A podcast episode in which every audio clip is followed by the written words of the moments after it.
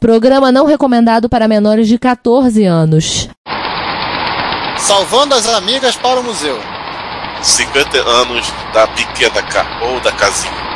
Abrindo um modem de 50 anos de idade. Diretamente do forno, a nova Clube MSX. Aqui fala o seu repórter retro, testemunha ocular da velhice do seu PC, com as últimas notícias da agência Retrocomputaria.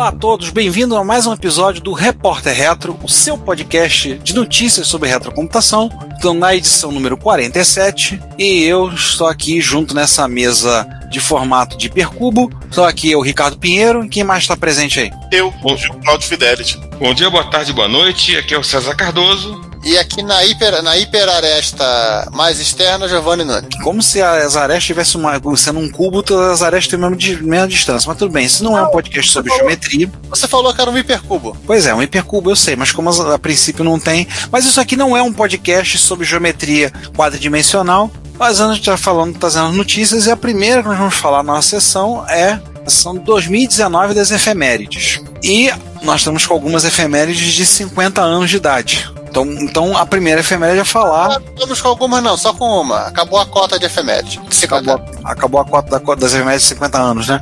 Isso. Então, então nós temos uma efeméride que é 50 anos da Konami. Aliás, agora esse é o momento que a gente deixa o João explicar sobre a Konami e a gente vai lá beber uma água.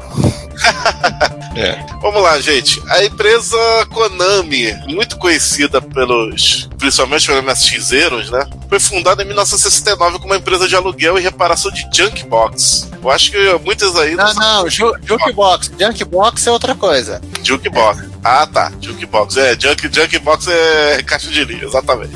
Erro meu, mas eles.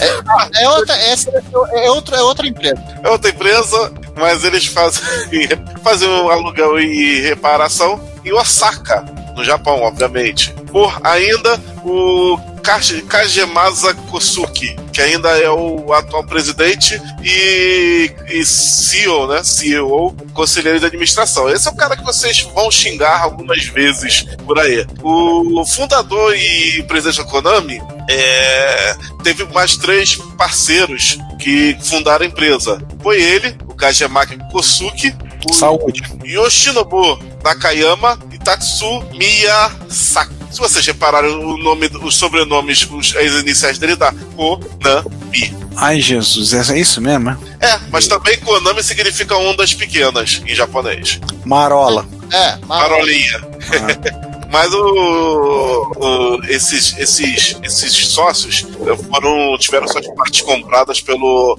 pelo Kosu. Pelo Yakut. É. Lembrando que. Ele acusa, né? É. Não, não, que, essa é outra empresa. Lembrando, que, lembrando que a Konami começou em Osaka, foi pra Koji, foi pra Kobe, É, e, a- Kobe. hoje em dia, e hoje em dia está em Tóquio. E o que dizer dessa empresa? No futuro estarão em Neocob, não se esqueça disso. E, é, e que dizer dessa empresa? Neocob ou Neotóquio? Não, Neocob. Neocob. Ah, Neocob. Cara. Os net. É. Ah, é, no Snatch é Neocob, tá certo. É, né? O pessoal tá com o Neo- Neotóquio de Akira na cabeça. Exatamente. O que, o que como posso dizer, é, é. Como é que é? Interessa pra gente é que é, eles começaram a, no, no entretenimento eletrônico, em máquinas de divertimento para arcades, só em 73. Mas não lançou nenhum arcade até 1978. E aí começou a surgir dois títulos que, vamos dizer, muito importantes para a empresa. Um deles é o Scumble e o outro é sua semi-continuação Super Cobra. E o, e o- o- segundo é, é- é bem mais popular que o primeiro, apesar deles serem quase o mesmo jogo. É, só que um é de naves navinha, o outro é um helicóptero. É, mas é mesmo jogo. E esses dois jogos são a base do que viria a ser um dos grandes sucessos da Konami, chamado Grades ou então Nemesis.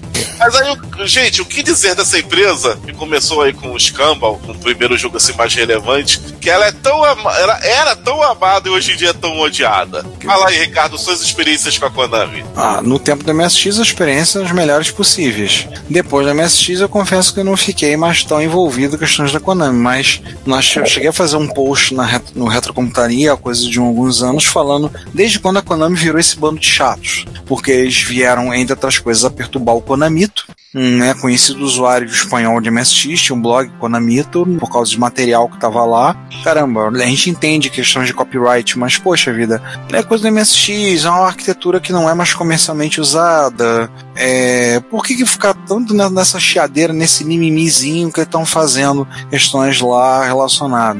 Eu, pelo que eu percebo, do pouco que eu vejo de fora, o João é um especialista na área, mas assim, Sim. o ambiente dentro da Konami estava tão enjoado, tão desagradável, que o próprio Kojima caiu fora, né? Kojima e entre, entre, entre Não, várias. peraí, o Kojima caiu fora e o Kojima caiu fora de uma maneira bem esquisita. esquisita, mas não foi o único. Eu vou falar que tem outro cara super importante que é o Koji Garaki. Koji Garaki é o diretor da série Castlevania a partir do Symphony of the Night, Hum. Aque- aquele famosão do PlayStation. Esse, esse cara é o cara que re- redefiniu Castlevania Metroidvania, como a gente gosta de, de dizer, aquele estilo mais complexo de Castlevania. Esse cara também é outro que sofreu na mão da Konami. Inclusive, ele saiu antes do, do, do Kojima, que eles tiveram que passar ah, em certa hora o desenvolvimento de Castlevania pro Kojima. Porque o Kojima tinha acabado de sair. Olha a, a, a saia justa. É, a, a Konami, pelo que eu percebo, assim, os jogos acabam se tornando uma coisa meio secundária. Jogos eletrônicos, eles têm ganham muito dinheiro né, fazendo paqui- é, máquina de paquinco, né? E principalmente jogo de celular. É, joguinho de celular. Ganharam muita coisa na época do Yu-Gi-Oh! Dos cartinhos do Yu-Gi-Oh! do- do- de- desenho, Essa carta, parte do. Yu-Gi-Oh! é até anterior dessa, dessa, dessa fase, vamos dizer assim, escrota da Konami. Poxa, e pensar que, nosso, que a Konami tem clássicos, além desse que a gente falou, que foi o primeiro, tem Time Pilot, teve o- a os jogos de esporte Hiperolímpicos e Hiperesportes. Tokimeki Memória. É, Nossa. não deixa de ser um grande sucesso da Konami. E aliás, tem envolvimento do Kojima nessa série. É sério. É. Pode namorar uma caixa no Tokimeki Memória. Vixe, que, isso é só alegria. Uma série que também tá aquela, aquela, aquela citada no Toki Make Memorial, a, a Twin Bee. Os personagens Twin Bee fazem participação especial dessa série. A Gradius, que a gente já mencionou, a Castlevania, que a Ah, gente Castlevania, paródio. contra o, o Metal Gear, que a gente falou do Kojima, né? Ah, Snatch, não. O também. pessoal, só, o pessoal só lembra do Metal Gear. Tiros, Não, não a, a Konami hoje no ocidente, ela é só Metal Gear e, e Pro Evolution Soccer. É. Metal Gear Não é nem- naquelas, Não é né? nem Wing Eleven, não é nem Wing Eleven, não. Não, não, porque o Winning Eleven é um nome que é só usado no Japão. Pois É, eu sei, mas eu tô zoando que o pessoal fala, não fala Winning Eleven, né? O pessoal fala ah, Wing Wing Eleven. Eleven, não. Ele Wing Eleven. A- a- ainda assim, ela consegue ser a quarta produtora de jogos é, do Japão, produtora stand, stand, standalone, é, sem, citar, Independente. é, sem citar produtoras que fazem hardware como Nintendo, como Sony, ela ainda assim é na frente da, da, da, da Sega Sammy e, e da, e da Namco, Ba- à frente não, só atrás da Sega da... Sega Sammy e da Namco Bandai. Não, Bandai não. Não, eles botaram aqui Nintendo também. Eu pensei que era. Então, juntando tudo, com produtora de hardware ou não, ela só tá atrás da Nintendo, da Sega Sammy e da Namco Bandai. E eu vou dizer pra você que eu acho que isso é provisório, porque a Capcom tá se, tá, tá, tá se recuperando aí, a Capcom vai voltar a ser a quarta aí. Konami que se cuide. É, o logotipo famoso deles eles mudaram em 2003, um logotipo mais minimalista quando eles fizeram 30 anos. Tô num logotipo sem graça. É, pra, pra, pra começar a definir como é que a empresa ficaria. Então. É. é de, Tiraram o, logo- tiraram o logotipo do Bacon e botaram esse. é, de séries mais novas, quer dizer, essa que eu vou falar não é nem tão nova, mas as outras duas são um pouco mais novas. Também vamos falar também da que a, o franchise da, da, das Tartarugas Ninja, Teenage Mutant Ninja Turtles, foi muito, é, foi muito ligado à Konami. Teve, hoje em dia tá na mão da Ubisoft, mas não com o mesmo impacto que, que era na época da Konami. Talvez por causa dos jogos de arcade fizeram muita, muito impacto. O Silent Hill e o É, tem- é Resident Evil. não, Resident Evil é da Capcom, cara. É Silent Hill. É Silent Hill. Não, não é igual, não. Silent, é Silent Hill, que é um jogo de terror muito bom. O... Você até me cortou, eu, eu esqueci É, o nome do o Silent Hill também era do, do, do Kojima, né? Não, não. Ah, não. Ah, não. Eu, Silent Hill de um cara que eu esqueci o nome dele, que ele foi, que ele, depois ele foi fazer a série é, chamado Siren na Sony. Akira Yamaoka. Obrigado, ele mesmo. Akira Yamaoka. Esse, esse cara, ele, ele acabou indo pra, pra, pra Sony pra fazer a mesma coisa que ele fazia, ou seja, ele deve ter sido um dos primeiros a, a, a ter sido konamizado pela própria Konami. Konamizado foi o Blamaster. Konamizado pela própria Konami. Pois é. É, diminuído em ondas. Tá, antes de começar. Ah, e tem uma coisa que eu tenho que citar que é muito importante. Ah, eu também ia falar de outra série também. Ah, Eu Dance, falei que eu ia beber. um- Só uma coisa, eu falei que eu ia beber uma água, né? Dance Dance Revolution, Não, não. Agora eu vou beber uma água mesmo. jogos de dança. Konami que, que começou isso. O Ricardo foi embora, ele foi beber uma água na casa dele. Mas ele tá na casa dele. Ah, é? Lembra? E a gente, pra, pra, pra gente encurtar um pouco, porque falar sobre a Konami necessita de um episódio inteiro, né? Já fizemos um episódio sobre isso, não se preocupa. E vamos é, merecer até outros. É, e, e- e vou falar Cara, um dia a gente tem que fazer um episódio só pra reclamar da, da, da Konami atual. Também acho. É, e foi, obviamente, fazer links com o passado, porque é o que estamos aqui para isso. Vou, vou terminar com duas coisas importantes. A primeira é que a Konami conseguiu estragar também a, não só o espólio dela de, de jogos, como de outra, uma outra empresa querida nossa, porque a Konami comprou a Hudson Soft. Hoje em dia, Bomberman é lançado pela Konami.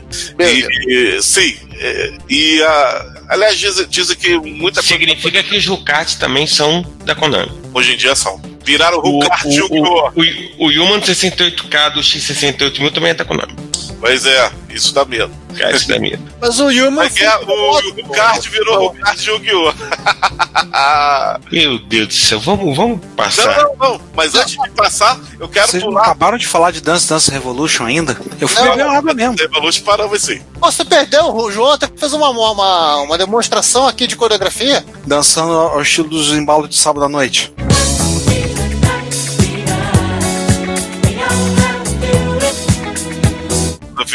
Não não o, o, o Ricardo, o, o Ricardo, que você perdeu foi, né, né, foi o João saindo do 68K, do X68000 para Yu-Gi-Oh! sem escala. Sem escala. Nossa. Então, então pra gente terminar e a gente pular pro próximo assunto, a gente, vai, a gente vai ter que fazer um código. Vamos fazer cima, cima, baixo, baixo, esquerda, direita, BA, start. Ou então digitar é, hype no teclado. E é isso aí. E, S, S, C, C, C, F, F, F, F. E o Kung Fu 2, 94 vidas. Não, É. tem que Tem fazer uma um, matéria. não, tem que fazer o Konami Code ao som de BDs, né? Aliás, o MSX é, ele, ele, ele é interessante, porque ele, ele é a única máquina que o Konami Code não, não é. Tem vários Konami Codes e ele não é unificado igual nos consoles. Assim, o. Não sei se vocês já citaram, né? Mas tem uma matéria longa no Shataka, em espanhol, falando sobre a Konami. E aliás, eu vou falar que o Konami Code tem jogos não Konami que usam esse código. Tá desenho Ah, animado, né? Sim. Então, assim, tem uma matéria longa no Shataka, então vai afiando seu espanhol. Se eu não me engano, aquele Detona Ralph tem o Konami Code. Exatamente. Juan, Não vai era, cortar. era pra dar spoiler, João. Tá traumatizando a juventude agora com esse negócio da spoiler. Mas eu falei spoiler do, do primeiro filme, não do segundo. Então, mesmo assim, eles vão chorar embaixo da cama. Chorei, chorei, até ficar com dó de mim. Deixa ele chorar debaixo da cama. Chamou os bombeiros. Juan, Juan, mete uma letra de spoiler aí, tá bom. Ô, Em algum lugar. Se vira. Então, assim, só pra gente fechar, tem uma matéria, um post longo no Shataka em espanhol. Então, afie seu espanhol, ou então vai usar o Google Translate, que nem eu. Ah, Então, é uma matéria bem longa, com bastante material falando sobre a história da Konami, com vídeos, fotos das caixas e das versões comemorativas dos jogos que vão sair para os 50 anos. Então, tem a caixa do. Isso era arte feita especialmente para os 50 anos da Konami. Aí tá lá a caixa do Gradius, que todo mundo conhece, a caixa do Castlevania, que todo mundo conhece. Sim, foi feito especialmente na época. Uma outra Não. coisa muito importante que eu tenho que dizer sobre essa matéria é que eles mostram um Konami Fortune Cube, que na- nada mais é do que o, o- a corridinha lá de cavalos do Bozo. Foi a Konami que fez, tá, gente? Tem uma coisa mais importante: tem uma cena do Kojima tomando café numa xícara e na, na xícara tá escrito Konami Tears. Ou seja, lágrimas da Konami. Depois Aliás- dessa. Aliás, só um detalhe: o Contra nos consoles na Europa foi radicalmente diferentado por, por conta de censura. Todo mundo virou robô. Menos o robô, continua sendo robô. Por aí. Aquele robô pequenininho, no Contra Hard Corps, ele é um robô. Cara, o absurdo é que o lobisomem botaram ele como robô, cara. Botaram o lobisomem como robô. Meu Deus. É, pois é. Eu tava aqui pensando numa, numa do, do Kojima tomando café, no chá, numa xícara escrito Metal Gear Sucks. Vamos falar da outra efeméride que temos, essa é efeméride é bem mais legal. recente, né? É uma efeméride bem recente. 40 anos do CD, Compact Disc. Aí. O CD tem 40 anos, ah, o CD é 40, o CD está morto. A mídia, né, em si. Ainda tá vendendo, vendendo aqui dos mercados populares. Não, sim, mas tô dizendo como, como uma mídia consumível hoje em dia é muito viu? mainstream.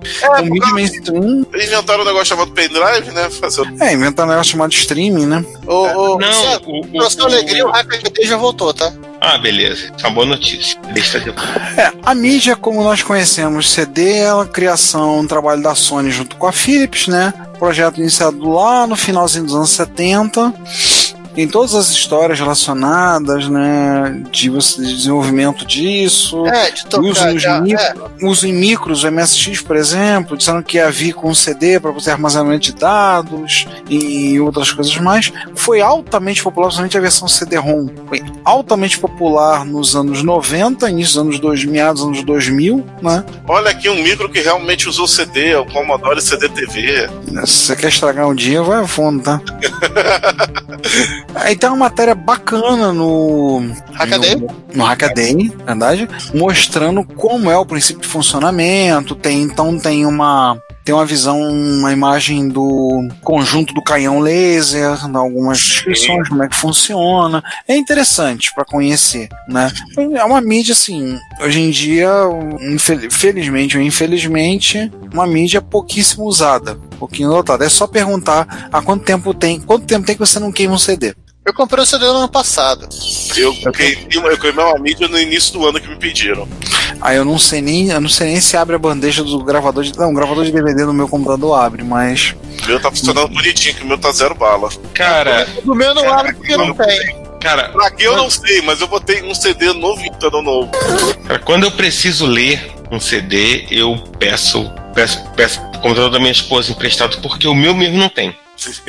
ah, hoje em dia é uma mídia que Assim, e o, não, e o CD também acabou sendo é, é, pego porque. Né, porque, porque, com- porque com a onda retrô na música, o pessoal voltou pro vinil, né? sim, ainda tem gente que vende, tem bandas que lançam CDs, vocês compram, tem gente que Não, vende não, se CDs. você, se você olhar nos números, ainda, ainda vende, vende bem. Vende, vende bem mais do que o vinil, vende bem mais do que o vinil e o cassete juntos e somados aí algumas vezes. Mas em termos de. Pô, mas também olha o que você tá é, comparando, né? São É. dois vídeos nicho do nicho, né? Não, não, assim, o, o, o, o CD ainda é, uma, ainda é uma mídia que vende, Sim. né, que vende quantidade. O vinil vende. Mas é aquela história, tipo, o, o, a onda né, né, de ouvir música desconectada hoje em dia é com vinil. Não, né, né, não é com o, o, o, o CD. Eu vou pegar meu Discman e vou levar pra tra pro trabalho pra ver. Isso aí, inclusive, atrapalha até meus exemplos quando eu dou em aula de transmissão de dados, sinal analógico, sinal digital. E eu sempre dava, usava a questão do CD, da faixa, né? 44.100 kHz, né? As, as alturas, tudo para poder explicar sinal analógico para digital, digital analógico. Ela tem que botar uma qualidade cassete, qualidade de vinil e o pessoal fica. Não, o, não, o problema é que eu falava. O problema é que eu falo de CD, os alunos ficam olhando para mim com um cara de tacho. Caraca, o CD já faz isso. Aí eu olho, aí eu pego ter que fazer, eu tive que adaptar o exemplo para usar o MP3. Aí eles, aí aqueles que estão prestando atenção na minha aula entendem. Eu fico imaginando. Fico imaginando quando você fala em vinil, quando você fala em cassete. Qual é o? Ah, alguns lá, não, a, ma- a maioria na verdade não tá nem aí. Se eu falar de, se eu falar de ônibus espacial, não tá nem aí. Eles já estão lá do time, muitos estão aquela cabeça, por que, que esse cara chato tá aí falando? Eu quero ir embora. Eu só, eu só quero que ele me dê a resposta da prova. Ricardo pode falar a senha do banco na, em aula, sala de aula, que ninguém vai prestar, vai prestar atenção. O- ah, Hoje em dia não é mais, né? O CD e os seus derivados, né? O DVD e o Blu-ray, né? Não são mais a É, o. Blu-ray foi uma tecnologia que literalmente nasceu morta. É, É. O, o, o- assim, o DVD você, ainda- você ainda encontra muito no mercado popular para comprar. Ainda tem muita gente que compra, que compra é, é, DVD. É, eu acho que hoje em dia, hoje em dia eu só, eu só compraria um leitor de Blu-ray se meu tocador de DVD morresse. Porque eu sei que eu não vou conseguir comprar um tocador de DVD. É, o meu DVD player da sala tá desligado há muito tempo, então eu não vou conseguir, eu não vou comprar um tocador de Blu-ray tão cedo, porque ele tá lá Ah. desligado. E como nós temos o mesmo modelo, se tu começar assim, a abrir a porta e ficar retardado, se você abrir ele, ele já querer fechar imediatamente, você desmonta ele e, e olha a correia, ela tende a ficar a dobrar, aí ele fica assim. Você vai e desdobra e volta ao normal. É, mas eu quase não uso mais. Com relação agora com relação às legendas que ele põe tudo borrado, eu não sei, não sei o que fazer. Atualização de firmware. Tem uns firmwares para tem, um, tem uns filmes alternativos feitos pela comunidade no Brasil para ele, inclusive tinha um que o cara botava um contorno de um contorno a letra, ele colocava a letra da em amarelo com um contorno preto, um outline preto sobre as letras. Não, o meu mesmo com atualização continua com defeito, mas eu volto um pouquinho, não tem problema. É, mas isso, não, mas isso não é um podcast falar sobre DVDs, né? Então, vamos, passar, vamos tocar o barco, vamos para a próxima sessão, vamos levantar de fundo? Rise from your grave. Vou levantar essa amiga, literalmente. Vamos levantar uns mortos. Começamos fazendo um vídeo do, do Retro Man Cave, que tá tentando salvar uns amigas, né? Na verdade, o trabalho dele, ele tá com. Eu, eu vi a abertura desse vídeo, não vi todo. Ele tá com três, se não me engano, três amigas 500 que ele tá tentando restaurar. A missão dele é restaurar esses amigos 500 para o Museum of Computing, se não me engano, de Cambridge. Eu acho que é o museu. Não, não, não, mas não é de Cambridge não, acho que é de outra cidade inglesa. Pô, na Inglaterra o que mais tem é o Museu da Computação, né? É. Tem de Blatt, tem um de Cambridge, tem mais um, nossa. Eles acham é, que o, o Spectrum foi o Spectrum foi tão marcante lá pra eles, tem que fazer um, cara, a cidade tem que fazer um museu em homenagem ao Spectrum? Pô, Não, eles tiveram uma uma cena interessante de computação na, na não, sim. O- o- bom, bom pra, né, pra ficar informação, tá salvando pro Museum of Computing de Swindon. Nossa. Swindon é uma simpática cidadezinha que fica no sudoeste da Inglaterra, olha, quase França. Não, quase Holanda. Não. né? Fica, Na, né, na verdade, quase o Oceano Atlântico. Por aí, quase Portugal. né, fica, fica quase assim, quase na, na- quase na Cornualha. né? Terra dos Cornos. Terra dos, é, quase na Terra dos Corpos. Aí tem o Ah. Museu of Computing e ele tá, tá vendo se pode recuperar esses amigas. É, esse é um vídeo que tá lá já tem um tem- um tempinho que tá na minha fila pra ver. Eu já até vi alguns no Retro Man Cave recente, quando ele mostrou, apresentou um novo estúdio, a mesa que sobe e desce do estúdio pra fazer manutenção e outras coisas mais. E alguns materiais interessantes. não? Oi? Microfone telescópico, as câmeras 3D. Não, não é a câmera 3D não, mas fazia lá as coisas do estúdio. Ele tem uma mesa que sobe e desce pra poder fazer manutenção. Foi bem legal, assim. Mostrou como é que foi, fez um vídeo mostrando. Esse é um que tá na fila. Eu assisti há pouco tempo um dele de. Era uma recuperação, acho que era de um amigo, assim. Também era de um amigo. Eu tô na fila pra ver o do Vax. Ele com Vax Station. Mas esse é um pouco mais velho. É interessante isso, tentando salvar esses amigos. Eu não, não sei. É, se você quiser saber se ele conseguiu salvar ou não, você vai ter que ver o episódio. Vai ter que assistir o vídeo. É, não vamos dar spoiler, não. Estou dando spoiler de filme. É. Então, daí a gente parte para um tri-hit combo do Adrian Black, né? Quase um Hadouken. Por aí, né? Acho que é um Hadouken, um Shoryuken e aquele golpe esquisito da Chun-Li que eu não lembro o nome. Tudo junto. Lord Kick. Ah, tá. Obrigado. Ele mostra um vídeo, ele tem três vídeos, um mostrando a técnica que ele usa, a técnica que ele usa para dissoldar CDs. Do fogão. Ah, não, fogão é outra pessoa. É, outra pessoa usava fogão.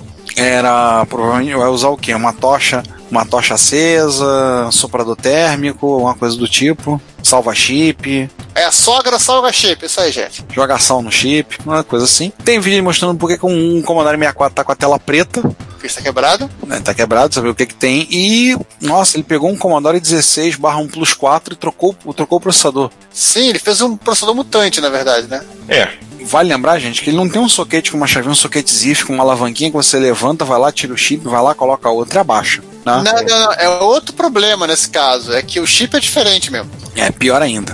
Então, literalmente, ele teve que fazer um, um- tradutor de pinagem do chip. Nossa. É, porque o, o, o Plus 4 e o Commodore 16 usam o MOS 8501, que é um dos milhares e que, milhares primo do 6502, que é aqueles 6502 customizados que a, a MOS e a, e a CSG faziam para Commodore. Sei. Tipo, em vez de fazer uma- um circuito auxiliar aqui, não, gente faz um. Gente customiza um 6502. Então, assim, ele, ele, ele, ele transformou o 6510, que é do Commodore 64, num, num MOS 8501. E só lembrando que o. o aqui? O 8501 tem, parece, tem, parece que tem menos chip pinos do que o, 65 o 6510. Existe um truque parecido para você substituir o, o 6502 especial do que vem no, no Apple IIc Plus, que ele tem o acelerador embutido, tem um zip chip embutido, por um 85C16, se não falha a memória. E é um troço parecido assim, é, levanta a perninha, solda do outro lado e, e por aí vai. Agora Bom. tem uma sugestão aqui na pauta de fazer uma sub-subseção de mesa de concerto. Cara, sim, é, eu acho que sim. Vou deixar em aberto, né? A gente podia fazer uma subseção no Repórter Retro só de mesa de concerto e o, o link que eu escolhi para usar de exemplo, né? É um, diria eu, quase uma obra de arte. De arte moderna, você diria, né? Exatamente. Não, não, isso, isso aqui é, é- é o painel da Enterprise. Não, o painel da Enterprise é mais limpo. Isso aqui eu já Não, falei. da, da, da NX, da NX. É, da NX talvez. Da NX talvez, porque da a 1701D é mais limpinha. O. Eu vou mandar uma foto da mesa que tá um estralho desmontado lá embaixo também para essa sessão. Aliás, gente, ontem eu comecei a desmontar um notebook que eu ganhei de um aluno do curso noturno, um notebook da Toshiba que basicamente o plástico estava todo quebradiço. Então, o caminho mais fácil para eu desmontar e separar as peças, tirar o HD, o leitor de CD, Jogava que- no chão. não, eu, o problema é que eu jogava, se eu jogasse no chão, eu ia ter que varrer o quarto inteiro para recolher os cacos. Então eu fui quebrando na mão e quebrando todo o plástico para poder tirar, consegui salvar algumas peças dele e a sucata tá lá embaixo, tá separada lá para ver coisa, mas é um notebook Toshiba. Esse não é retro, né? É velho mesmo, é lixão mesmo. Mas eu tô com a esperança de recuperar a tela, uma tela de 12 polegadas, 800 por 600 da Sharp com razão 4x3. Imagine que eu já pensei em fazer com ela. Sim, isso mesmo. Ligar no micro clássico. Eu já estou procurando, tô buscando informações a respeito. Vai ficar maneiro. Agora, essa mesa aqui eu vou te contar. O cara tem assim. Não, o mais divertido são você ler os comentários no Reddit, é os caras fazendo as perguntas e, e o, e o autor da fo- o autor da foto respondendo. A Então, então perguntaram, onde é que você se senta ali em todos os lugares, não no mesmo tempo, não ao mesmo tempo. Diferentes, lugar, diferentes trabalhos para cada área. Aí perguntaram, você tem várias telas de vários osciloscópios, quantos osciloscópios você precisa ter ali? Um de cada. Aí o cara, quantos tipos tem ali? Ah, é, pelo menos mais do que alguns. Porra, tu é críptico, hein? Na conversa. Mas é realmente. Parece. Não, e, e- não, ele tem uma correção porque notaram que tem uma Indy. Notaram, ah, tem uma Indy, uma Índigo e um Ultraspark num, num corner. Aí ele corrigiu, não. Não é. Tem, tem duas Índigo 2 e uma Ultraspark 2. E tem um Em algum monitor. lugar aí, bom, se vocês vão achar aí. É, É um e tem um, monitor da Sony 21 polegadas. é, tem um monitor de 1 polegada que a gente desconfia que esse monitor é usado na Silicon também. Ou usado nas três, né? tem um, tem um KVM perdido em algum lugar aí. É, deve ter algum, deve ter algum chaveador, afinal das contas. É mais complicado, no- dado, dado a sala do jeito como tá, ele ter mais de um monitor desses. Mas assim, é interessante, essa- interessante a, a mesa dele. Bom, Agora- já falou em limpar o chão, Ah, é, né, sim. O que, que você acha aí do próximo? O líder de solder, né, no blog do líder de solder, tá consertando um teclado de um Sony HB101. Para quem não sabe, o Sony HB101 era um modelo de MSX1 Com era alça. com é o famoso MSX1 com alça, né? Que é um exemplo de design, tá? Inclusive tem ele exposição no Museu da Sony no Japão, lá. O teclado dele é de membrana e o cara resolveu consertar o teclado, né? Como como fazer o reparo do teclado do bichinho. Nossa, maldita flat. Na verdade, ele dá um, um grande bate-papo sobre a fonte antes Sim. de começar. Verdade. E, com, e com detalhe, é um teclado de membrana. Teclado de membrana é aquela coisa. É desgraça só. É uma desgraça só. Você resumiu bem, João. É uma desgraça só. É, interessante. Tem algumas pessoas novas, até na comunidade MSX, estão discutindo o, o Guilherme, por exemplo, lá de São José dos Campos. Aliás, um abraço pro Guilherme. Tá vendo possibilidade, tá pensando em montar, fazer uma adaptação para o Hotbit, para tirar o teclado e adaptar e trocar o conjunto, fazer um teclado mecânico pro Hotbit. Ah, tirando na placa mesmo.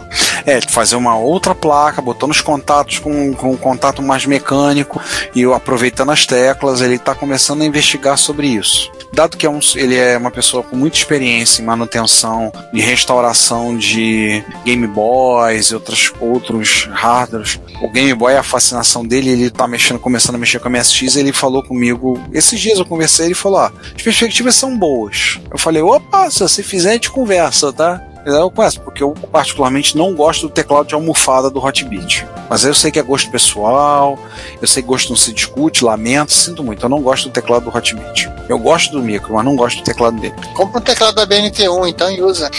É, eu tava querendo arrumar um jeito de substituir o teclado. Substituir a, a, a almofada. Se conseguir, como eu tenho um Hotbit preparado para fazer essas coisas, para ser um Frankenstein, então façamos o Frank no teclado mesmo. E aí nós temos também uma manutenção um modem. Um modem de, Não é uma, uma manutenção, é um desmonte mesmo. um modem de 50 anos. Olha, um modem com a idade da Konami. Meu Deus do céu. É um Livermore Data Systems Modem. Custou 20 pratas pro cidadão e ele vem numa ca- caixa de madeira. Madeira, era o que usava na época. É. Ele comprou em Redondo Beach, olha, point de surfista. Redondo Beach. Redondo Beach. Tem na música do, dos Beach Boys também, ó. no Surf USA. Capaz de, de- dele ter comprado esse modem estaria tocando nas rádios essa música. Também. Na, ó, na época ele comprou esse modem, essa música tocava na rádio. Então. Nossa, eu tô vendo aqui. Inclusive tem um vídeo, um- uma, uma GIF animada com ele girando o modem, né? Ó, Ricardo, isso aqui não é gabinete de madeira. Isso aqui é gabinete, é, é gabinete feito em impressora 3D retrô. A madeira agora pra você imprimir impressora 3D. É, ele pegou a árvore e ficou cortando os pedaços. Não, legal a chave pra Ralph Full Duplex. Então aquela chave on e off, aquele interruptor, parece um interruptor Então, de parede. Então, você, garotinho juvenil que achava que era só setar Ralph Duplex Full Duplex por software, que tal por rádio? Na- e o, o detalhe, o serial, um- a porta serial, um DB25, dos grandes. Era o EIA. EIA. E ó, É, o cara olhava atrás e. EIA, que isso? Ó, tomada de três pinos, já padrão brasileiro, olha. ai meu Deus. É interessante pra ver como é que é. A, a lógica interna não é tão complexa. A placa é bem sim, razoavelmente simples, né? São três placas, né? Três latas de cerveja pra funcionar como capacitor. Ah, Pelo contrário, a lógica é simplérrima. sim, sim. A placa, inclusive, é meio tosca. Mas requer o quê de um modem de 50 anos de idade? Ei, Caca, dois transistores. Não tem transistor. Transistor pra quê? Não tinha na época. Já existia, mas devia ser caro. O que importa é que tem um monte de válvula e vambora. E aí temos um- uma representação pobre nessa sessão, o nosso amigo Chad, né? É o Só recall. um- é só um recall do Chad. E ele recebeu um Amiga 2000 que ele já tinha co- consertado em abril de 2016 e ele voltou em tela preta. E não foi pouca coisa não, hein? Ele teve duas interrupções de trilha, ele teve que consertar, refazer, tá? ou fazer um jump, uma coisa do tipo, e trocar uma memória. Esse deu trabalho. É interessante que tudo coisa que em tese estava ok. Ou seja, a, a- a placa, uma placa está apodrecendo. Ah, o que ele disse, essa placa, esse Amiga 2000 chegou no laboratório dele em péssimas condições em abril de 2016. O computador já foi consertado e a placa foi armazenada num, num, num envelope antistático. Depois de três, quase três anos, a máquina não ligava. Não tinha saída de vídeo, aí ele usou um software diagnóstico, uma ferramenta de diagnóstico para fazer via serial, para identificar os problemas com que tinha. Identificou o problema com a Ah, memória. não. Ah, não. Para, para, para tudo. Volta pro link de 2016, você vai entender o, o péssimo estado de conservação. Peraí, tem, tem, tá aqui. Tá o link aí no post. Meu Deus do céu! Então, é um milagre essa placa tá funcionando ainda. Meu Deus! 2016, exatos três anos atrás. Jesus, o que, que é isso? Jesus, Maria José e mais alguns, e mais os santos que vierem à cabeça. Meu Deus do céu. Tava, Cara, é assustador. Caraca! Esse Amiga 2000 tava, tava fundado no Mediterrâneo ou no Adriático. Ele pescou esse amigo, né? Piscou isso aqui. Ele veio preso na rede Então, de pesca. Cara, tem muita placa nessa oxidação. Cara, tem muita placa nessa oxidação. Se bobear, a gente já falou em algum repórter retro desse cara. 68 mil, meu filho, coitado de você. Nem Mas tudo que brilha é ouro. Ele coloca nesse agora. Nem tudo que brilha não é. Todo, todo esse brilho não é ouro. É, assim, vale a pena. A galeria de fotos para recuperação dessa amiga Porra, é micro, imensa. o micro de só ter, de apenas ter voltado com esse probleminha, tá, tá no com três probleminhas, tá, tá no lucro ainda. Tá no lucro. até- Gente. Ele dá até tela. Se vocês olharem a última foto, todo o acervo tem a foto do antes e do depois da placa. Nossa, a diferença absurda. A diferença absurda. Essa Ele placa, essa placa tava no tempo, com certeza. Ah, tava. Tava substituindo a telha de alguém. Cara, ele teve que fazer 12 pontes nessa placa. Safena, né? É, safena, mamária, tudo junto. né? Ele fez 12 pontes, é, trocou. Realmente é soquete- Safena.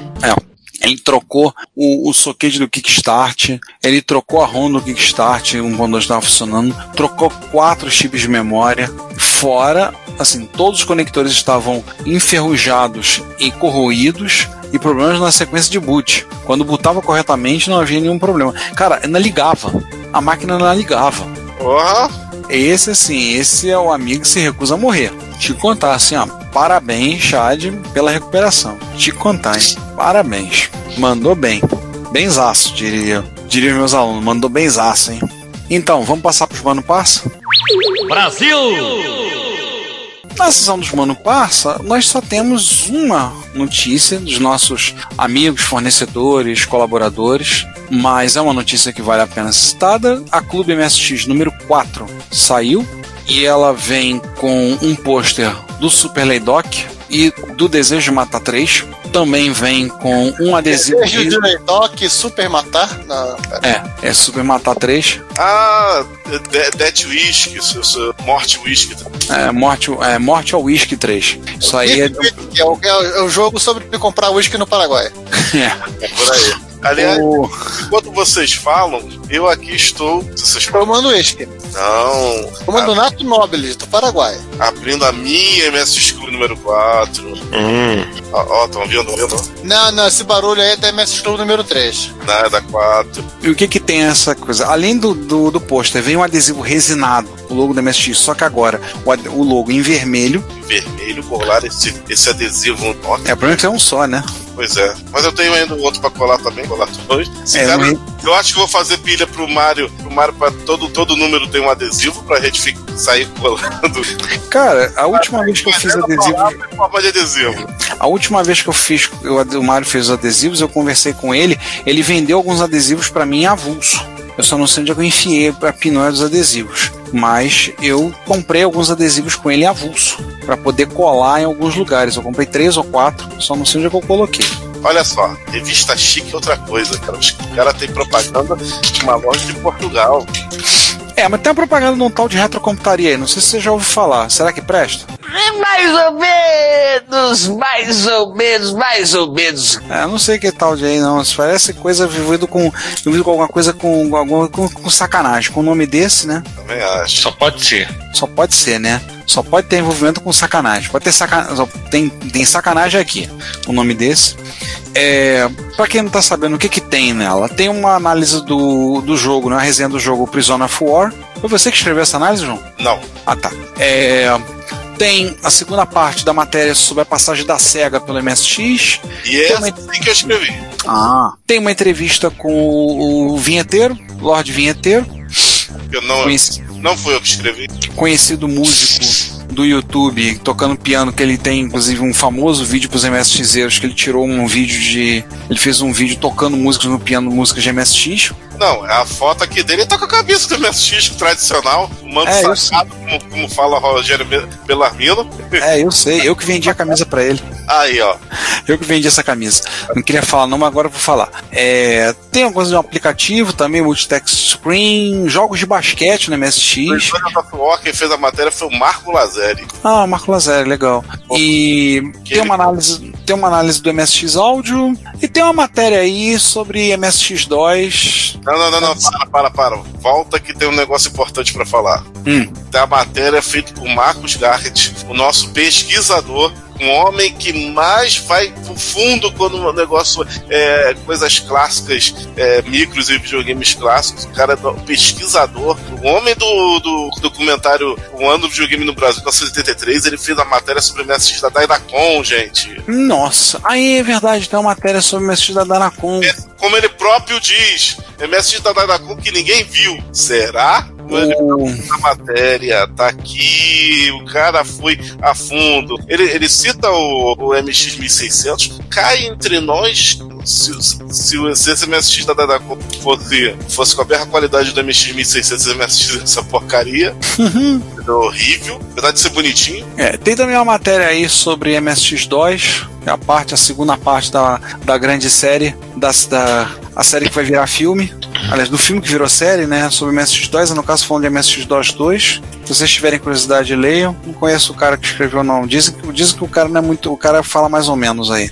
Mas já que você falou do Garrett, é interessante comentar uma coisa sobre ele. Mas antes de fechar sobre a revista, R$ 24,90 mais frete, tá? A comprar. Quem, comprou, quem, quem acompanhou a gente na. acompanhou o Reto Computaria soube antes no lançamento, a gente anunciou quando seria a. quando ele colocou a revista. A revista foi colocada em pré-venda, e aí dá um descontinho, podia comprar por R$19,90, tá? É, ah, tem uma matéria também sobre No Galhos, hein? O famoso jogo No Galhos que eu paguei pelo dito cujo, até hoje não recebi a versão. Até cobrar isso dos caras.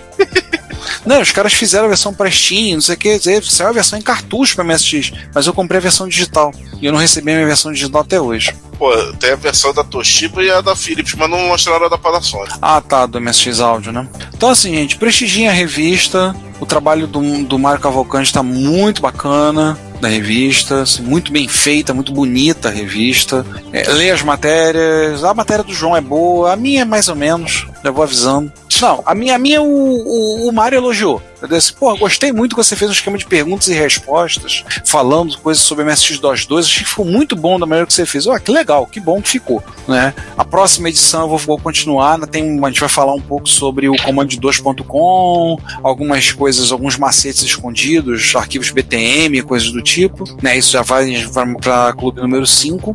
Tá? Mas prestigiem a revista, comprem. O material do Mario tá, tá muito bem feito, tá muito bacana a revista. Gente, rapaz. É que eu não tinha virado a página, mostrou do, da Panasonic dentro, fora, baba, cabelote, mostrando toda a glória, caixa e tudo mais. Caramba. É porne, é porne. Oi, rapaz, fiquei agora com tesão, cara, vista isso. E pronto. Você quer que a gente saia da sala? Essa caixa Olha! ilustrada gigante. Você ficou com tesão, você ficou com tesão. Você quer, quer que a gente saia?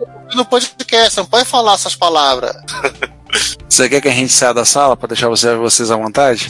Eu vou, você, quer, eu, você quer deixar uma coisa mais confortável para ficar com a caixa na, na sala quietinha? Eu precisava de MSX áudio, né? Se vocês, se vocês mandassem.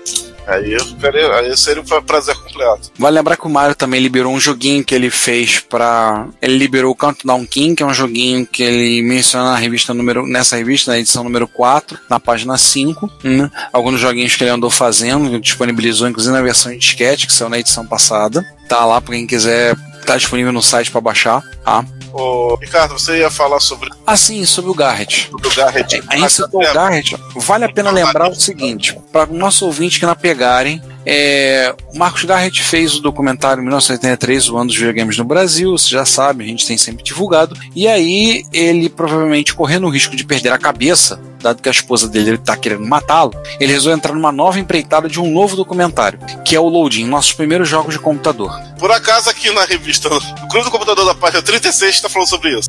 Pois é, ele está falando sobre os primeiros jogos feitos para microcomputadores no Brasil. Então ele cita jogos das primeiras máquinas ali. A ideia, a ideia é fazer um documentário falando de jogos como TRS, pro TRS Color, pro Apple II, pro ZX Spectrum, MSX, Amiga. Então vai falar. A ideia do documentário é contar como é que eram os primeiros jogos, o trabalho dos desenvolvedores, alguns produtos oficiais que saíram no Brasil. Então vai ter, Não vai só ter, nacionais, como os nacionalizados, é, vai fatalmente traduzidos, o ecossistema dos clubes, das soft house, vulgo pirata house também. assim, fatalmente vai ter interação. O período vai ser do meados dos anos 80, no 1980 a meados dos anos 90. Pessoas confirmadas que participarão, que ap- aparecerão. Nosso mestre Renato de Giovanni, qual já tivemos a alegria de participar de dois episódios conosco. Luiz Fernando de Moraes, Que é lá, por acaso é a foto, o Renato Giovanni é a foto aqui da matéria, da matéria não, da mini matéria aqui do, da Clube MSX, ele tá aqui na foto. Hum, então ele vai ter. É, ele vai. Pessoas estão confirmadas de entrevistar, além do Renato Giovanni, Luiz Fernando de Moraes, da Leandro da Gávea, o Divino Leitão, do Cavernas de Marte, Ademir Carchano, que fez um joguinho pro Ringo, eu não sabia dessa. Olha aí. Ele não conta essa, Será que o jogo ficou ruim? não sei. É, o dois, alguns criadores, Manuel Fraguas e Luiz Capanema, jogam com Será que o o Ademir Carchano vai superar Zorax? Não, mas os Zorax é pra MSX, são plataformas diferentes. Vai ter É, o Zorax do Barra Venta? Hein? Vai ter Cara- o Zorax do Barra Venta? não, mas, provavelmente deve ter no documentário, provavelmente. Não, mas ele não pegou a entrevista, pessoal. Pessoas Aí, código. Mais alguns. O Tadeu Coringa da Silva, o autor do Em Busca dos Tesouros, que saiu pela Microsistemas. Everaldo Lima, ex-funcionário da Prológica. O Cláudio Cassens, que a gente entrevistou, tivemos a alegria e o prazer de entrevistá-lo aqui no Reto Computaria, episódio 73, se eu me lembro bem. É, e mais algumas pessoas. Paulo Fabrício Pugno, o José- Chiavone, jornalista, o sócio da Ciberne, ex-funcionário do MISC e vai contar os podres do MISC, tomara. E mais alguns aqui. A previsão de 20 a 25 entrevistados e a meta é conseguir fazer o documentário, tá com esse documentário pronto, lançando no final de 2020. E vai ter a passação do Saulo, ó João, vai ter a passação do Saulo, Saulo Santiago, Muito bom, nosso chapa lá do, do Canal 3. com certeza. Então, para quem quiser já quiser entrar, eles já conseguiram atingir a meta. Por ocasião de estar gravando, eles já conseguiram 120% do valor. Eu tô pensando em entrar para poder ganhar para poder ganhar o DVD, né? Dar lá, colaborar. Se você quiser também para poder receber lá para colaborar com o projeto, que quanto mais ah, eles conseguiram mais, ultrapassando 100%. Ah, eles vão pegar esse dinheiro e botar no bolso. Não. Ultrapassando essa meta, eles vão ter mais dinheiro para poder melhorar o documentário, para contratar pessoas, profissionais para poder fazer as entrevistas em outros lugares, fazer entrevistas, por exemplo, que vão ter que ser feitas no Rio de Janeiro, entrevistas terão que ser feitas em Minas Gerais. Então, se eles conseguirem um valor maior, tá? conseguirem regimentar uma- um valor maior, eles vão, eles vão conseguir estender esse, esse projeto, conseguir melhorar, tá? Eles farão, gravarão, ó, eles, eles também vão gravar no Rio de Janeiro e em Minas Gerais. Tá tudo documentado lá no Kikante, tá? Então, se você tiver interesse em pegar o DVD, como eu tô pensando em, em participar, poder levar um, a poder pegar e botar um DVD, poder botar na estante, a gente tava falando sobre mídia, né, CD, DVD, essas coisas todas.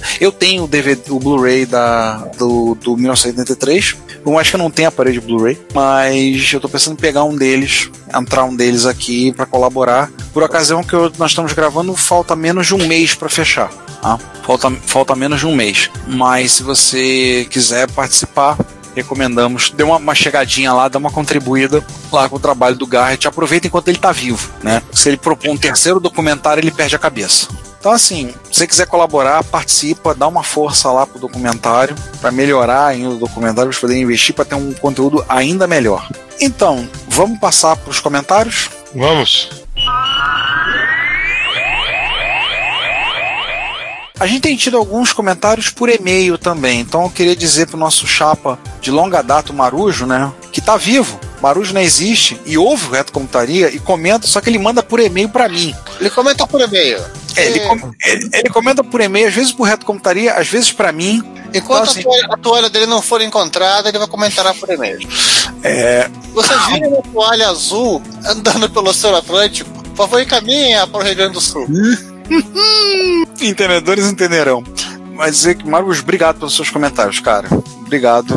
A gente, eu que a gente, a gente lê, a gente acaba não lendo muitas vezes no, no site, mas a gente lê os comentários, tá? A gente lê sim, a gente tem que comentar. Acho que um dia a gente vai ter que fazer um reportagem especial só pra comentar os comentários do Marujo. Olha, especial pro Marujo. É, porque assim, tem tanto comentário que ele manda, a gente vai ter que fazer um repórter retro tipo 47A, só pra ler os comentários do Marujo um dia desses. Mas a gente lê, cara, muito obrigado. Então, parte A do episódio 95, um episódio que falamos sobre memórias. Esse, em particular, é um dos episódios qual que eu recomendei aos meus alunos que ouçam, porque é interessante, falando sobre memórias.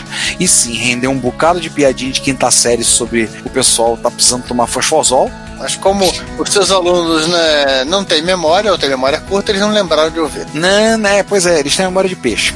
É a lenda do peixinho dourado que não tem memória. São eles. É, na parte A, nosso amigo Sérgio Augusto, o Augusto comenta, mais uma vez um ótimo episódio trazendo mais conhecimento. Obrigado. Sobre o problema do Sony XD, aquele Sony XD que a gente falou, só resolveu quando eu troquei as memórias dele. Provavelmente as mesmas estavam cansadas. Mas realmente o jogo hype é coisa do capeta. Pra quem não lembra a história, o hype que a gente botou rodou no micro que era dele e a memória ficou lá e o jogo desligava o micro e o jogo continuava carregado na memória. Uma possessão demoníaca, coisa do tipo. É, eu fiquei pensando nisso depois. Será que ele não estava pegando a carga da- das baterias da- do circuito do relógio da MSX? Tava vazando para algum canto lá? Ah, a gente pensou sobre. Alguns cogitaram essa hipótese, mas eu não lembro. O que é isso? MSX quântico. É, é, do- é as frases da moda, né? Atualmente. Quântico, nanotecnologia, nuvem. Então a RAM da MSX fica na nuvem, por isso que eu não Na apagava. tecnologia, o pessoal fala isso desde os anos 80. Vide, vide a Marvel, que qualquer coisa era nanomáquinas. Ah, todo mundo fala, usa isso hoje. Ah, o que a Marvel diz não se escreve. Polêmica. Polêmica. Polêmicas. Mamilos são muito polêmicos. Mamilos. É, quem leu o comentário do, do Emil? Vamos lá. Vai lá, César. Episódio já começa com o selo Pressa é Nossa. Aguardem contatos de Carlos Alberto de Nóbrega. Estamos aguardando, inclusive. Me contrata Carlos Alberto de Nóbrega. Vamos estar estando contra. é, aguardando. E aí na parte B, passamos também mais dois comentários. Agora os comentários um pouquinho mais extensos, um pouquinho mais. Errado, são posts. É, são dois posts, né? Primeiro comentário do Emil, né? Nosso amigo, mais um campineiro na diáspora, né? Ele. Episódio bem bacana, o encerramento sai coerente com o início, ou seja, praçômetro nível máximo. É, sobre a Maper do MSX, como foi dito pelos convidados no episódio Eu vi o especial do MSX, acho lamentável que não importa o quanto de memória mapeada o seu MSX tenha no Basic, você no máximo cria uma RAM disk de 32K. Queria deixar aqui meu protesto que o MSX Basic poderia ter sim uma solução menos, uma solução nativa de RAM disk e memória mapeada mais completa. Enfim, isso torna o acesso à memória mapeada do MSX algo disponível apenas para código em ASME ou ainda com limitações MSX DOS 2 em diante. Concordo contigo, Emil, é uma bronca que eu também tinha. Ao contrário da Maper, a Mega provou muito mais versátil nesse aspecto. A, citada solução de Mega RAM Disk era excelente e acessível mesmo para os humildes MSX1. Ainda sobre RAM Disk, no X1000, o João mencionou que esta solução existe no Human DOS. Sim, de fato, o X1000 suporta RAM de tamanho configurável, limitado obviamente à memória disponível. Eu utilizava RAM no X1000 para viabilizar a gravação de imagens de disco em disquetes físicos. E ele passa o passo a passo que ele executava, né, usando. Gente, isso aí, pra quem tá estudando isso, guardem, gravem. Isso aí é super importante, hein? Emil aí dando ouro pra vocês, hein? De grátis. Então, dos computadores clássicos e PCs clássicos, entendo que o Amiga era o que tinha um gerenciamento de memória mais sofisticado, tanto pela arquitetura hardware quanto pelo sistema operacional. Os PCs velhos, os pobres Macs, demoraram vários anos para atingir esse nível de sofisticação. Mais uma prova de que a Commodore não sabia o que era o Amiga e que o marketing é tudo. É, Commodore, né? Eu- É. Aí eu- Commodore, né? deixo pro Teta falar. Na, na verdade, a Commodore ela comprou o Amiga DOS, o Amiga OS, eu sempre me enrolo com esses nomes. Ela comprou uma amiga, pô. entendeu? Não, não, não. O, a, a galera do Amiga, né? Lá, o, aí com seus carinha lá, o. Jay Miner e a sua gangue. É, o Jay Minus, eles estavam tão em- empolgados com desenvolver o rádio que esqueceram do software. Quando a, a Commodore comprou, o- a, comprou o Amiga, não tinha software. O, Então, é, é, estava focado em fazer hardware é, aí eles compraram. e numa- fazer videogame, por isso que não era Aham. importante um OS. Só que aí eles, eles saíram correndo para, em vez de desenvolver um sistema operacional, eles compraram um sistema operacional de uma universidade britânica, que é o TripOS. E fizeram ah, somente aquela casca gráfica. Quem fez foi o, o Mikkel, né, o RJ, RJ, RJ Mi- Mikkel, ele fez a, a Intuition. E assim, era um sistema operacional completo aquilo, né? Não era, é, não era um, um command com, viu um troço completão, era quase um Unix. Os caras usaram aqui, assim, não sabiam que tava, é, não divulgavam muito o que tinha ali de operacional, mas é, tipo, botaram um canhão para matar mosca, literalmente, em matéria de sistema operacional. É disso aqui que ele falou. Por fim, faltou explicar um pouco mais sobre as soluções de flash ROM para MSX, como a Mega Flash ROM caseira, também as comerciais, onde chegam a 7.104 KB. Há soluções semelhantes à Mega Flash ROM em outros computadores clássicos? Boa pergunta. Abraços e parabéns pelo episódio. Os Atari 8 bits, eles têm um cartucho que você pode gravar jogos nele. Né, Já tinha, ideia? é, já tinha lá no Chile, né? Aquele Piratex Mega Power lá, que os caras vendiam, e outras ada- adaptações, né? Eles têm, atu- atualmente tem um flash, a mesma galera que faz o, a interface IDE do, do Atari ST, do Atari 8-bit. Quem também tem uma adaptação dessa é o Commodore, que é a Easy Flash. Eles pegam o padrão que foi criado. É... Ó, João, passou homenagem. O, o MSX tem o padrão Mega ROM, Mega ROM, Mega ROM, né? Padrão Konami ASCII. O Commodore 64 é o padrão Ocean.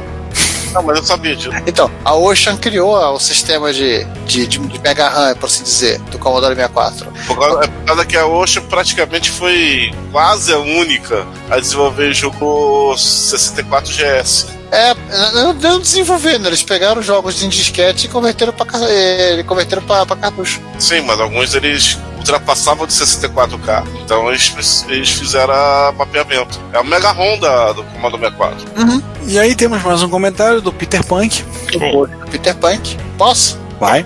Então, a, a Randisk padrão do MS2, chamada pelo, pelo Calmeini, Calmimi, é claramente uma gambiarra. Ela surgiu nos MS1 do Toshiba para aproveitar os 32 KB que ficavam escondidos do, do, nos MS de 64K, quando o BASIC está ativo. Por isso, a limitação de 32K, os 28.815 bytes do, Sim. uma gambiarra chama a outra. Os MS do Toshiba não tinham disk basic e não podiam e, e- não podia colidir os comandos da Randisk com a disk basic. Qual a solução? Usar é, para, para usar a Randisk precisa de uns comandos doidões, tudo chamado via cal, calmini, calmcopy, calmkill, se não fala memória. É, teve, cria um device novo chamado main, por aí vai. Como gambiarra pouca bobagem, alguém acha que a Philips percebeu que usar só 32K em máquinas que tinham Maper com mais memória disponível era porquice. E temos atualizações da BIOS para MS2 que permite usar todas as páginas restantes de RAM como RAM disk. O que é uma coisa boa, né? Você usa aquelas ROMs da. Acho que a ROM do, do, é, do Free MS6 era uma ROM de Philips, por isso que ele criava o mainnet com tamanho grandão. Claro que não. Essa alteração da BIOS do MS2 não foi divulgada para todo mundo. Só alguns fabricantes usaram e no 2 Plus em diante esqueceram que isso existia um dia e volta a impulsão do 2K. Nossa. Só alegria. É, pelo menos nesse meio tempo surgiu o DOS 2 e com ele o Disk Basic 2 que você tem é, Disk Basic 2. Se você tem MS DOS 2, o Nextor, na sua máquina tem o comando call randisk. Essa randisk consegue usar toda a, a, a mapper. Ganha uma letra de drive, H, seria uma coisa normal, não é um dispositivo, não é uma coisa separada.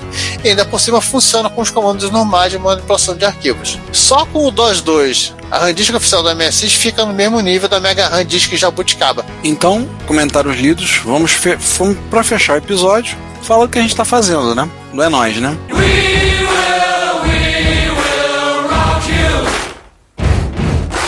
É, nós estamos gravando o podcast agora, nesse exato momento, né, gente? Sim. É, vale só o comentário rápido para por ocasião ouvir isso. Já encerrou a segunda temporada da Star Trek Discovery. Então, se você por acaso é um dos três ou quatro ouvintes que ouvem o Dobra 9, podcast onde, onde eu estou fazendo análise de cada episódio do Discovery, já finalizamos a temporada. Não sei se vamos fazer um sobre Short Tracks, não sei se vamos fazer um debate sobre a segunda temporada, não tem nada previsto ainda nessa altura do campeonato. Mas se você estava ouvindo também, estou me ouvindo lá na Combo falando sobre no, no Droba 9 falando sobre Discovery. Muito obrigado pela sua audição. É, Retro Rio, né? Já podemos falar sobre a Retro Rio, né? É, Vai estar estando a Retro Rio, não é isso? Sim, a Retro Rio. Vem esse- aí. Retro Rio vem aí. Retro Rio 2019 vai acontecer no mesmo espaço onde foi as duas últimas, no Centro de Arte Carlos Gulbenkian, da Prefeitura do Rio, fica na Rua Benedito Hipólito, número 114, se eu acertei o número, Centro do Rio, atrás do Terreirão do Samba, nos dias 20 e 21. Terra do samba do, e, e entre o Balança Mas Não Cai e o Sambódromo. Isso. Vai ser nos dias 20, 21 e 22 de junho, feriado de Corpus Christi, quinta, sexta e sábado. Se você pretende ir para o Caluche, a entrada para assistir, a entrada é de graça, o horário é de 10 às 18 horas. Estamos vendo a possibilidade de termos palestras esse ano. É, se você for, será muito bem-vindo. Se você quiser expor, levar uma máquina para mostrar, nós já devemos estar agora em maio, devemos estar com a ficha no ar. Se a gente já não tiver agora no final de abril, em maio já vamos estar com a ficha no ar para o pessoal preencher. Lembrar que as mesas são alugadas, então a gente precisa da colaboração financeira de todos para a gente poder pagar o aluguel das mesas para serem colocados. O espaço lá é muito bom, mas não tem mesa, não dá para querer ter tudo, né? Este é um espaço lá para aluguel de mesas. É, a gente vai fazer o possível para ter o maior número de micros, a maior diversidade possível. Né? Que isso acaba tornando enriquece o encontro, é de, torna o mais divertido. A maior diversidade possível de MSX, não é isso? Não, e aí seria o encontro se fosse aqui em casa. A gente vai fazer o possível para ter uma, uma grande diversidade de equipamentos diferentes para ver. é, convidando que você participe, visite, esteja lá na Retro e já bota na sua agenda, tá? Feriado de Corpus Christi, quinta, sexta e sábado, 20, 21 e 22 de junho, tá? Mais próximo a gente vai ter mais informações a respeito, mais, mais material divulgando, mais que vocês já divulgam, já vão falando, já reservem a data para vocês irem, tá? Não deixem de comparecer. Já, já, já compra a passagem aérea. Sim, verdade. Já, procura, já vai ver na passagem, tá? Para vir, para participar. Vai ser um prazer, um prazer desgraçado, uma satisfação maldita ter vocês todos aqui participando do encontro, nesses três dias de encontro. E eu acho que é isso. Alguém tem alguma coisa, algum ponto a levantar? Alguém quer cantar uma música, declamar um poema? Não, vamos, vamos encerrar, né? Vamos encerrar, né? É, no, no, hoje eu não tô poético, não. É. Não tá poeteiro, né? Hoje você não tá poeteiro. Pois é. Então tá. Então, agradecemos a sua audição, agradecemos que você ouviu até aqui. Visite, continue visitando nosso site, continue lá no Retro Computaria. Assinem a newsletter Retro Beats sob a curadoria do César e os pitacos eventuais do Giovanni. Aham. Então, assinem a Retro Beats e nos vemos daqui a uma semana, duas com o episódio, o próximo episódio. Fui. Pessoal, bom dia, boa tarde, boa noite. Eu também vou indo. Até a próxima. Fui. Tchau, César. Tchau. Tchau, gente. Desculpa, César. Termina só. Ah, tchau.